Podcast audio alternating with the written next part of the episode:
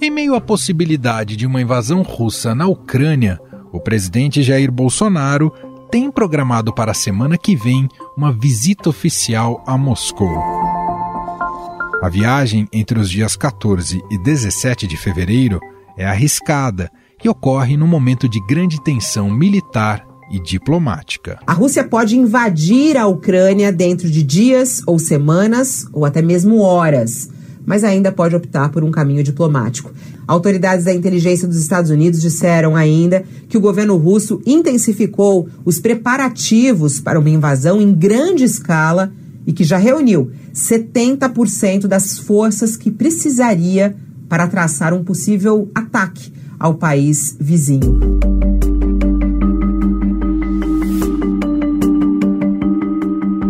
Os países estão em desacordo desde que o governo russo anexou a península da Crimeia em 2014. E desde o ano passado, os Estados Unidos se envolveram no confronto em defesa da Ucrânia. O país pediu explicações à Rússia após detectar movimentos de tropas incomuns na fronteira ucraniana, onde estão instalados mais de 130 mil soldados russos. A Rússia quer que o Ocidente prometa que a Ucrânia não fará parte da OTAN, a Organização do Tratado do Atlântico Norte, que é uma aliança militar ocidental.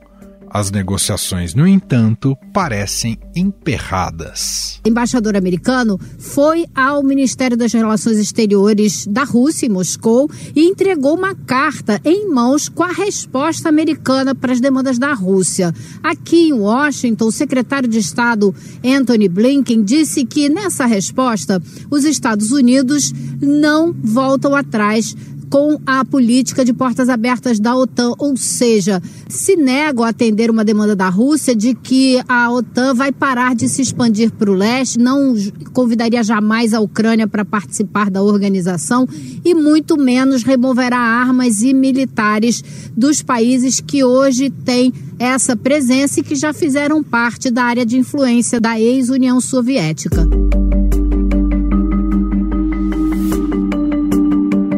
Na semana passada, o presidente russo Vladimir Putin ganhou o apoio da China em declaração expressa pelo presidente Xi Jinping.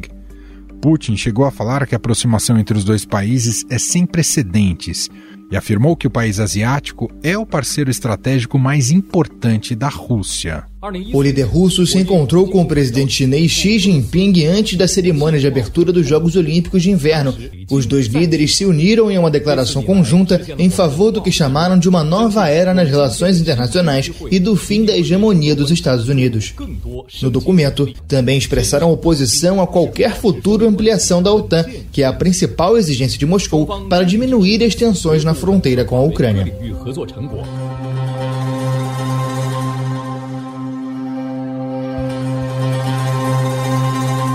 Mas afinal, o que o presidente Bolsonaro vai fazer na Rússia que seja inadiável? A agenda de Bolsonaro será curta e deverá incluir um encontro formal com Putin, um evento empresarial e tentativas de manter aberto o fluxo de exportação de fertilizantes para o agronegócio brasileiro. Ou seja, nada urgente que não possa ser adiado mediante o conflito instaurado no país. Não foi à toa que os Estados Unidos pediram ao presidente brasileiro que adiasse a visita. Representantes do secretário de Estado americano Anthony Blinken fizeram chegar ao conhecimento do Ministério das Relações Exteriores brasileiro que consideram um momento impróprio para uma aproximação entre Bolsonaro e Putin. O momento também é inoportuno, já que as maiores potências do Ocidente estão trabalhando para isolar o presidente russo com pressões diplomáticas, sanções econômicas e ameaças militares. E até que no Brasil, internamente, ministros da chamada ala política do governo federal atuam nos bastidores para convencer o presidente a desistir ou adiar a visita para março, segundo apurou o Estadão mas o próprio presidente afirmou a apoiadores que ainda pretende fazer a visita. Os diplomatas americanos estão pressionando para o senhor não ir. Brasil é Brasil, Rússia é Rússia, faço um bom relacionamento com o mundo todo. Assim como se Joe Biden me convidar, estarei nos Estados Unidos com o maior prazer. Sempre. Obrigado.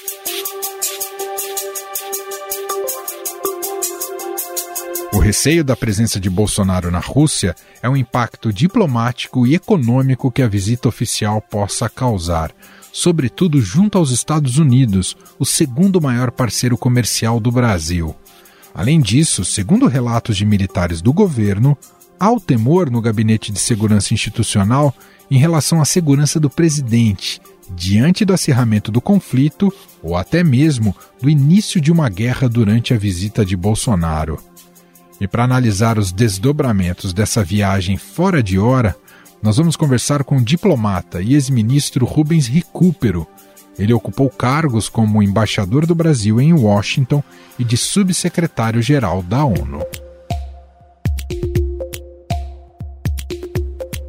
Olá, embaixador, tudo bem? Seja muito bem-vindo. Obrigado por ter aceito aqui o nosso convite.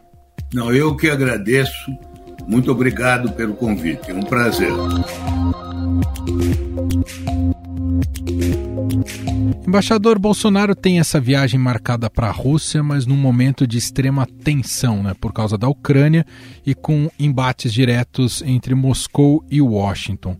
O presidente brasileiro diz que o compromisso tem caráter apenas comercial. Ainda assim, o contexto não é dos mais simples e sabemos do comportamento imprevisível do, do presidente Jair Bolsonaro. Seria mais prudente adiar essa viagem, esse encontro, embaixador? É, não há a menor dúvida. O melhor seria que ela ocorresse numa outra ocasião. Né? Eu devo dizer, em primeiro lugar, que esse argumento de que é uma viagem essencialmente comercial não convence ninguém, né? porque a, a Rússia não é um país que seja uma potência comercial como é a China, né? não é um grande mercado para o Brasil. O Brasil exporta, né, sobretudo, alguns produtos agrícolas, né? carne bovina, carne suína, tem enfrentado até dificuldades esporádicas, porque a Rússia procura cada vez mais desenvolver uma produção própria, né? e de vez em quando tem até decidido suspender importações brasileiras com pretextos sanitários. Mas isso não é importante, porque, de fato, o mercado russo tem uma presença é, bastante modesta nas exportações brasileiras. Creio que é menos de 3%. Né? E o que o Brasil compra da Rússia é mais do que o que ele vende porque o Brasil importa muitos fertilizantes. A Rússia, como o Brasil, é sobretudo um exportador de matérias-primas exporta fertilizantes que o Brasil não possui, né? como os fertilizantes potássicos. Né? Agora, esse argumento, como eu disse, é pouco convincente. Né? Seria é, um argumento de peso se se tratasse de um país como a China, o Japão, né? um grande cliente do Brasil, um grande mercado. No caso, o melhor seria mesmo adiar, porque a visita não será apenas para a Rússia, é também para a Hungria. Então, a escolha desses dois países é particularmente infeliz, porque os dois se destacam no mundo por serem governados por autocratas, né? por pessoas que não são democratas é, são partidários desse regime que hoje se chama de democracia iliberal ou antiliberal. Aliás, o primeiro-ministro da Hungria, Viktor Orban, até diz isso explicitamente. Ele se orgulha de chefiar um regime que não é liberal do ponto de vista de inspiração política. Ora, o Bolsonaro já tem uma reputação no mundo de ser um inimigo da democracia. Ele costuma protestar que não é. Agora, ao escolher visitar justamente dois autocratas, ele apenas reforça essa imagem de que, na verdade, ele busca sempre regimes que têm uma certa semelhança com aquilo que ele gostaria que o Brasil fosse, né? um regime autocrático, afastado dos ideais constitucionais, é, livres de eleições, com renovação do governo. E, além do mais, é, todo mundo sabe que, nesse momento, uma visita à Rússia não podia ser mais inoportuna, porque a Rússia está pondo em perigo a paz mundial ao acumular 130, 140 mil soldados, ninguém sabe o número exato, e um grande aparato militar, tanques, aviões na fronteira com a Ucrânia, e está pressionando, ameaçando a Ucrânia com isso. Portanto, já ao usar o aparato militar como ameaça de uma invasão, a Rússia está violando a Carta das Nações Unidas, que proíbe esse tipo de comportamento. Ora, o Brasil não tem por que ir a Moscou nesse momento. É um péssimo instante para uma visita presidencial e seguramente vai ser mal interpretada no mundo inteiro, porque a tendência é que seja interpretada como apoio a um governo autoritário e uma iniciativa que põe em perigo a paz mundial. O Putin sai ganhando com a ida de Bolsonaro, embaixador? Sem dúvida. Ele sai ganhando porque ninguém está visitando a Rússia, a não ser aqueles satélites da Rússia que faziam parte da União Soviética, Cazaquistão, Bielorrússia, esse tipo de países. No momento, é claro que o presidente Macron está ainda a Moscou, mas Macron está cumprindo um papel de mediador. Ele é, no momento, o presidente de turno da União Europeia e está desenvolvendo um esforço grande, tanto junto ao governo russo como ao governo ucraniano, para tentar encontrar uma abertura diplomática para essa crise. Não é o caso do Brasil porque o Brasil não desempenha papel nenhum na crise. Aliás, nem o Bolsonaro pretende isso. Né? Tanto ele como o ministro das Relações Exteriores já declararam que o Brasil não tem posição nessa crise, é um país neutro. Então, se ele é neutro, deveria evitar dar a aparência de que está tomando o partido da Rússia. O senhor falou né, de, da, proximidade do Bolsonaro com o estilo de governar né, do, do Putin e da Rússia por trás desse encontro, o que a gente observa é um alinhamento ideológico entre o bolsonarismo e a, ou um suposto alinhamento ideológico entre o bolsonarismo e a Rússia do Putin, embaixador? É mais um alinhamento ideológico com a Hungria, né? Sim. Porque a, a Rússia é uma autocracia clássica, isto é, um regime governado por um homem forte, mas não tem essa ideologia de extrema direita em matéria de costumes, por exemplo, que tanto o Bolsonaro como o Viktor Orban é, defendem esse tipo de postura contra todas as tendências contemporâneas em matéria de avanço da consciência ética, por exemplo, a aceitação é, de preferências sexuais de grupos diferentes, eles fazem uma campanha muito grande contra o aborto. É, até um certo ponto, a Rússia também partilha esses valores, mas ela não dá a mesma ênfase que o governo Orbán, por exemplo, que é de fato um governo mais de extrema-direita. O que é estranho nesse momento, tinha-se a impressão que com a mudança do Ernesto Araújo e a sua substituição pelo Carlos França, essa página da diplomacia brasileira havia sido virada em definitivo, porque esse tipo de viagem caberia melhor, estaria mais de acordo com o espírito daquele primeiro momento do regime, que era um regime de uma carga ideológica muito forte, inspirada pelo Olavo de Carvalho, recém-falecido, né? e defendida por figuras como Ernesto Araújo, o Abraham Weithaupt e outros. Né? Mas isso tudo passou. E havia um pouco essa sensação de que o novo ministro talvez não fizesse grande coisa em matéria de iniciativas novas, mas pelo menos saberia evitar os erros antigos.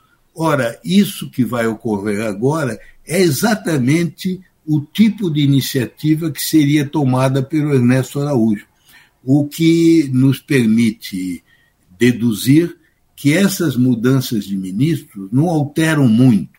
altera um pouco em matéria de estilo, evita-se talvez no primeiro momento cometer erros graves, mas como nós estamos vendo em todos os ministérios que houve substituição, tanto no Itamaraty como no meio ambiente ou no Ministério da Educação, a essência das políticas continua a mesma.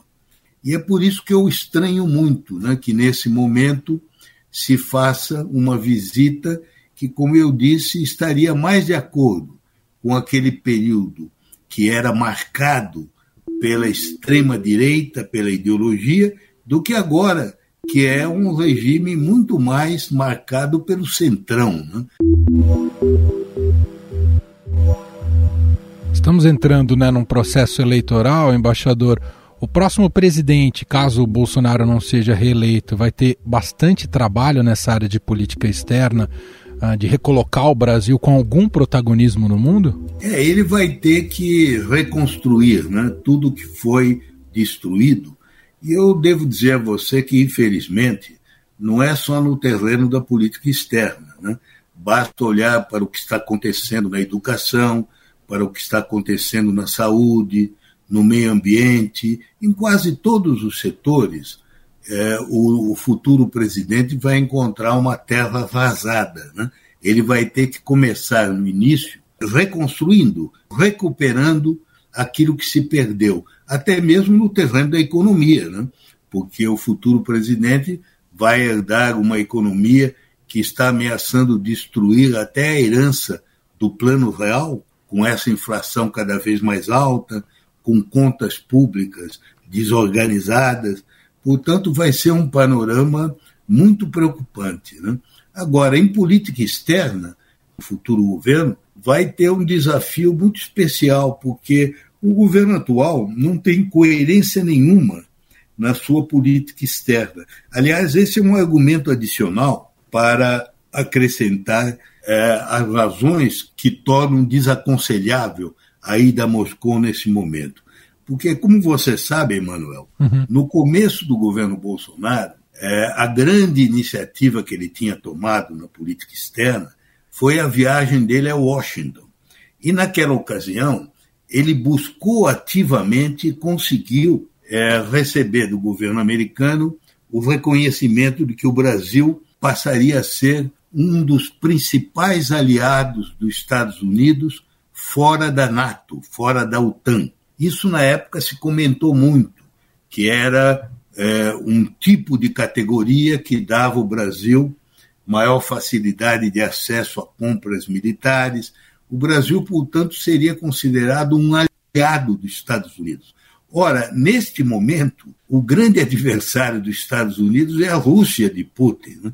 E os americanos, a última coisa que eles desejariam é que um aliado deles fosse levar apoio, ainda que tácito, ainda que indireto, a Putin. Tanto assim que os americanos não escondem o desagrado com que eles assistem a essa viagem.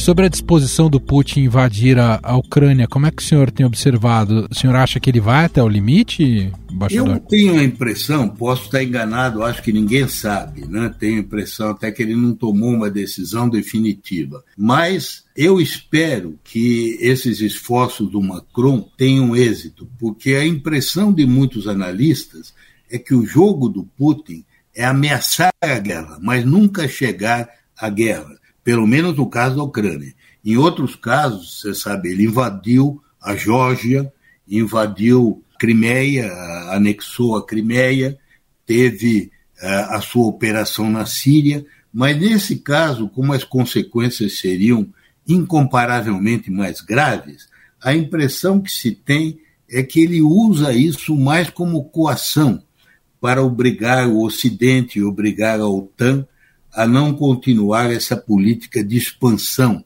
que cria um sentimento de insegurança na Rússia. Desse ponto de vista, eu até devo dizer a você que eu pessoalmente acho que se deveria negociar uma solução não num clima de ameaça, mas depois que as coisas voltassem ao normal, para procurar também levar a sério as preocupações de segurança que ele tem com a expansão da aliança.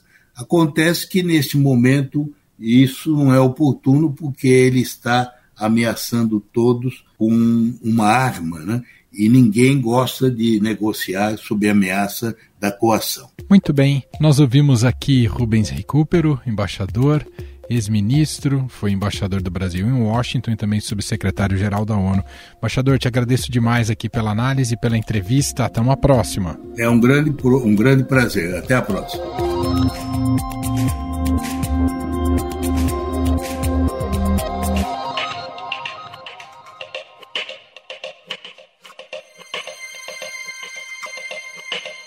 Essa segunda-feira foi um dia de importantes movimentações diplomáticas na tentativa de arrefecer a escalada de tensão com a Rússia.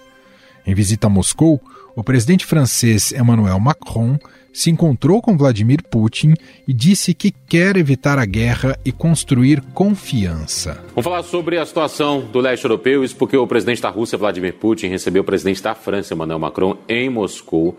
A viagem de Macron é uma tentativa de minimizar tensões no leste da Europa para evitar a guerra por meio da diplomacia. A conversa parece ter surtido efeito, porque, depois do encontro, o presidente russo classificou as propostas como úteis, substanciais e comerciais. Segundo ele, algumas das ideias de Macron podem servir de base para outros passos conjuntos. Outra importante reunião se deu na Casa Branca, em Washington, onde o presidente dos Estados Unidos, Joe Biden, recebeu o primeiro-ministro alemão, Olaf Scholz.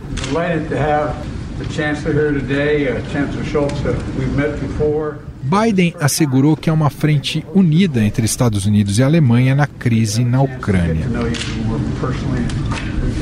Segundo a Casa Branca, Biden e Scholz planejavam discutir a preparação de um pacote robusto de sanções que imporia um custo sério se a Rússia invadir a Ucrânia.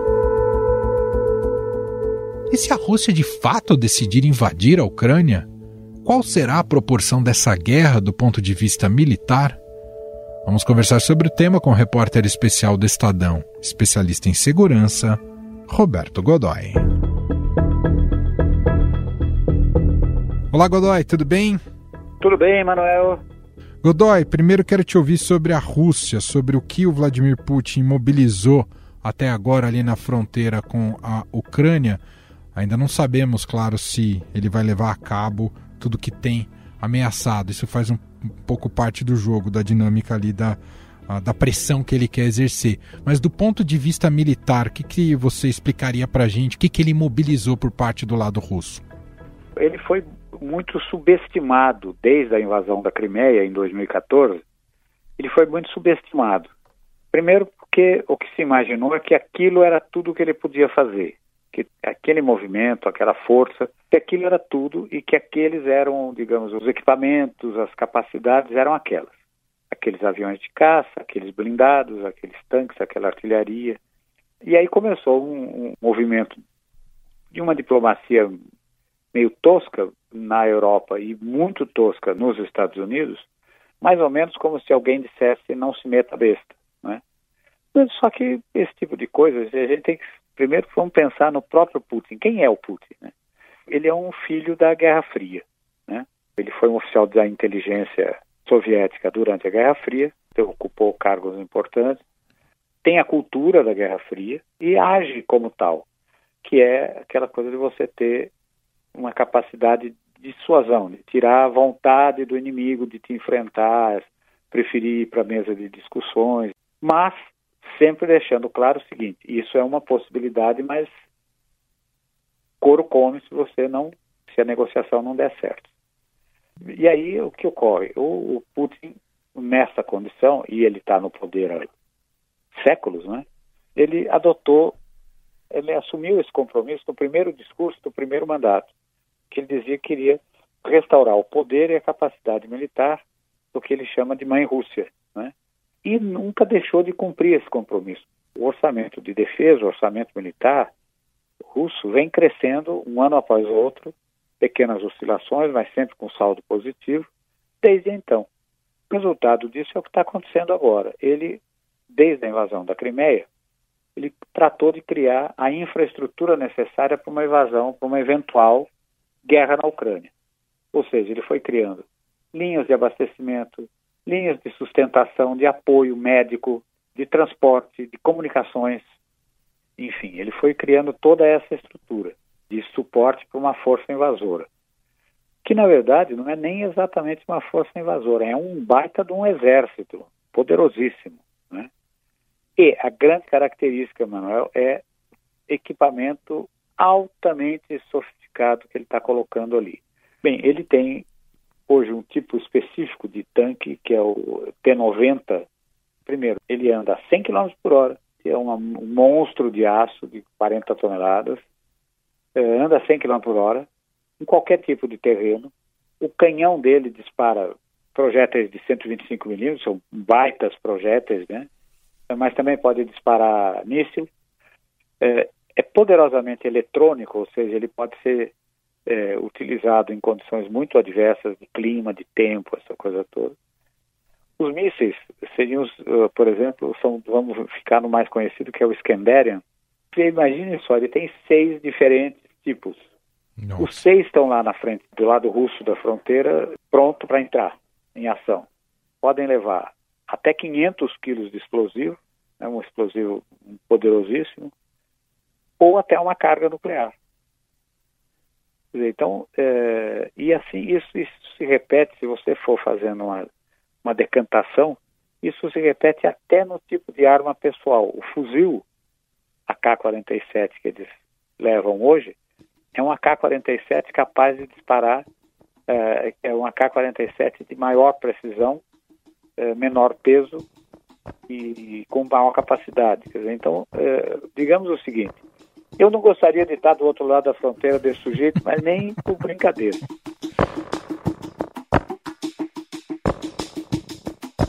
Estrategicamente, Godoy, é, caso opte por essa decisão extrema, é um tipo de guerra de avanço territorial, é isso? Não é outro modelo que não seja esse, Godoy? É, aparentemente não. Primeiro você olha para o mapa, você vê que a posição da Ucrânia em relação ao resto da Europa é estratégica demais. Né? Você não faz nenhum outro grande movimento dentro da Europa sem passar pela Ucrânia de uma maneira significativa. Outra coisa é são objetivos extremamente práticos. Primeiro, a Ucrânia tem reservas uh, de gás, minério, essa coisa, significativas. A outra é que tem a terra fértil mais fértil do mundo. E a Rússia vem amargando problemas com a sua produção agrícola já pelo quinto ano consecutivo. E tem essa coisa do restabelecimento do poder daqueles países tipo Estônia, Letônia, Lituânia, que vão gradualmente se alinhando com o bloco ocidental, estão todos ali por perto. Então seria uma maneira de neutralizar esse crescimento, uhum. principalmente com esse namoro. Isso sim foi uma, capa, foi uma manobra profundamente inábil, do, uma das né, manobras profundamente inábeis da administração Donald Trump, que foi eh, não apenas eh, admitir, mas estimular a adesão à OTAN, ao Tratado do Atlântico Norte. Uma situação delicada para a Rússia, que tem ali como é que é essa área toda como sua área de interesses, é, como uma área sensível demais, onde não pode, né? Uhum. Sim, sem dúvida. E, e Godoy, me fala da capacidade de resistência da Ucrânia, militarmente falando. Veja só, a Ucrânia ela tem uma longa história militar desde sempre, desde quando era um estado independente, medieval. Ela entre outras coisas, sempre teve uma capacidade de eh, infraestrutura importante. Ela sempre foi uma grande produtora de equipamentos militares. Acontece que essa indústria não tem dimensão para encarar um esforço prolongado eh, resistindo à máquina de guerra da qual a gente falou até agora. E agora ela tem uma certa capacidade, sim, eh, tem um sentimento nacionalista muito forte. Então, eh, não vai ser um passeio. Embora o resultado aparentemente seja em havendo esse conflito, não é tão claro, porque seria claro se fosse apenas Rússia invadindo a Ucrânia. Sim. Só que a gente já sabe que se isso acontecer, você vai ter a Europa apoiando a Ucrânia. Vai mandar tropa? Sim, claro que vai. Que tropa? Que tipo de uh, aviação, que é um ponto fraco né? nessa história toda? A, a Rússia já deslocou para lá 100 dos seus melhores aviões de ataque e hoje estão chegando mais 18. Ou seja, enquanto o Putin está conversando com o Macron, outros países estão ali tentando uma solução diplomática, ele não relaxa nem por um segundo na mobilização militar. Ele conversa e, com uma faca no seu pescoço, é ele isso, conversa com as, olha, excelente definição, ele conversa com a faca na jugular. né? Eu estava vendo o início da reunião dele com o Macron, o tempo todo tem o pessoal do Estado-Maior e da Força de Mobilização Russa, estava no mesmo ambiente, um pouco afastado, mas estavam no mesmo ambiente, ou seja, é, qualquer coisa que haja nesse momento, ele está pronto para tomar uma decisão imediata. Isso fica muito claro. Ele é mestre, é um jogo de xadrez e ele é mestre nisso. Né? Pós-graduado duas vezes nessa história, Entendi. no mínimo. Né? Para a gente fechar, Godoy, a, a sua percepção, as vias diplomáticas darão conta de, de amenizar essa escalada de tensão? Olha, os Estados Unidos vão ter que ceder em alguma coisa. Talvez essa reunião eh, de hoje entre o Scholz e o Biden possa uh, contribuir um pouco para isso. Uh, porque uh, até agora o Departamento de Estado, surpreendentemente, não está muito disposto a negociar, não. As ponderações russas não foram discutidas adequadamente. A carta de resposta, embora não tenha sido divulgada, os diplomatas que já tiveram algum conhecimento dizem que ela é uma coisa assim pontual, quase monossilábica, né? O que não está contribuindo para absolutamente nada nesse sentido. O que eu acho que pode ajudar muito é que fazer guerra é uma coisa que custa muito caro. Então você pensa bem, nesse momento ainda não tem uma guerra em andamento, né? Uhum. Imagine só, Emanuel, quanto deve estar custando a logística apenas da manutenção de 170 e tantos mil homens, equipamentos Nossa. militares de ponta. Se a gente levar em conta que, por exemplo, qualquer movimento é calculado na faixa acima de 50, 100 milhões de dólares dia, eventos militares muito menores do que isso, você fica imaginando quanto está custando isso e o, o, de que maneira uma economia delicada como é a da Rússia deve estar tá tendo dificuldade para absorver. Então, isso, esse aspecto eu acho que pode ser mais decisivo que qualquer outro, uma maneira de você conter a hemorragia de dinheiro que está sendo que, tá, que se instalou a partir do momento que você tem que mobilizar eh, 170 mil homens, mais equipamento, mais toda a infra uhum. e mantendo, né? Quer dizer, ela não, ela, você não faz isso um dia, ela está lá dias e vai continuar por muito mais tempo ainda. Muito bem, esse é Roberto Godoy, repórter especial do Estadão, especialista em defesa, também colunista da Rádio Dourado, gentilmente conversando com a gente aqui mais uma vez no podcast. Muito obrigado, viu, Godoy? Grande abraço, Emanuel. Estadão Notícias.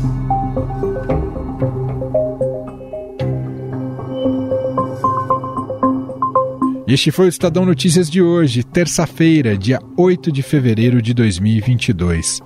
A apresentação foi minha, Emanuel Bonfim.